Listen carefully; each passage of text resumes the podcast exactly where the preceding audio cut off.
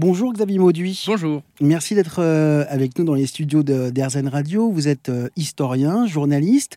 Vous avez publié aux éditions Les Arènes Histoire des préjugés que vous avez co-dirigé avec euh, Jeanne Guérou, qui elle-même est historienne et, journaliste. Est-ce que le, fait d'écrire ce livre, d'avoir dirigé l'écriture de, ce livre, est-ce que ça peut envoyer des, bah, un message d'espoir, de, résilience, d'inspiration pour lutter contre les préjugés et, favoriser, ou en tout cas mettre en avant notre capacité euh, euh, à changer hmm. et puis à, progresser, que ce soit autant individuel que euh, sociétal moi, j'y crois, j'y crois parce que avec Jeanne Guérou, on a pris le biais de l'histoire pour étudier ces préjugés. Parce que vraiment, il y a la possibilité de prendre un recul évident face à des choses qui nous semblent là depuis toujours. C'est vraiment ça qui était au cœur de cette réflexion. Si on prend le racisme, ne serait-ce que montrer que le racisme a une histoire, que, ok, pendant longtemps, et peut-être depuis toujours, il y a des notions de race, mais que le racisme tel qu'on le vit aujourd'hui, c'est-à-dire une hiérarchisation, c'est quelque chose de très récent sur les temps historiques. C'est vraiment cette mise en place euh, de la hiérarchie des races, euh, le racisme scientifique. On est vraiment très fin 19e. Donc, vous mmh. voyez, c'est très récent. Et que sur un temps très long, le racisme tel qu'on va l'entendre, on va dire, ça va plus être un racisme social, et que un prince noir ou arabe sera toujours mieux considéré qu'un pauvre paysan blanc dans sa campagne. Donc, vous voyez, montrer déjà ça, moi je dis, ça permet de comprendre. Et à chaque fois que je peux échanger autour de tous ces questionnements, en fait, dès qu'on comprend les choses, le monde paraît plus clair et surtout, on peut éviter les pièges. Parce que euh, le monde est complexe. Les préjugés, ils servent aussi à ça. C'est à simplifier le monde. C'est compliqué le monde.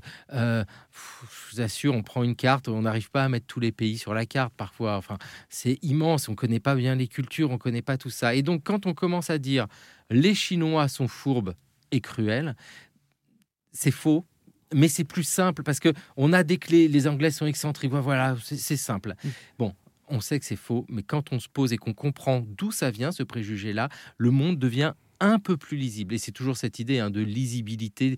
Euh, faut pas simplifier en fait. Un peu de complexité, c'est bien, mais parce que le monde est complexe. Oui, euh, complexe, ça veut pas dire compliqué. Exactement, vraiment, parce que la complexité, moi, je mets ça en avant. Euh, dès qu'il y a des choses trop simples, les bons, les méchants, il y a un loup. C'est pas comme ça que ça se passe.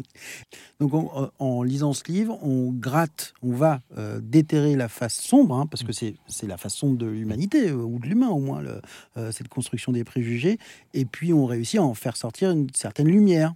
Ah bah clairement, euh, c'est simple, hein. lumière là telle que vous l'utilisez, c'est euh, presque au sens euh, philosophique du siècle des Lumières, c'est-à-dire mettre la lumière éclairée pour permettre de comprendre quelque chose qui est sombre. Et dès qu'on a compris, vraiment, moi, tout me semble beaucoup plus simple. Et c'est en ça que l'histoire me paraît essentielle pour tout. Elle n'est pas nécessaire pour vivre. On peut vivre sans rien connaître de l'histoire. Hein. On boit, on mange, on sort, on a des amis. C'est vraiment pas un problème.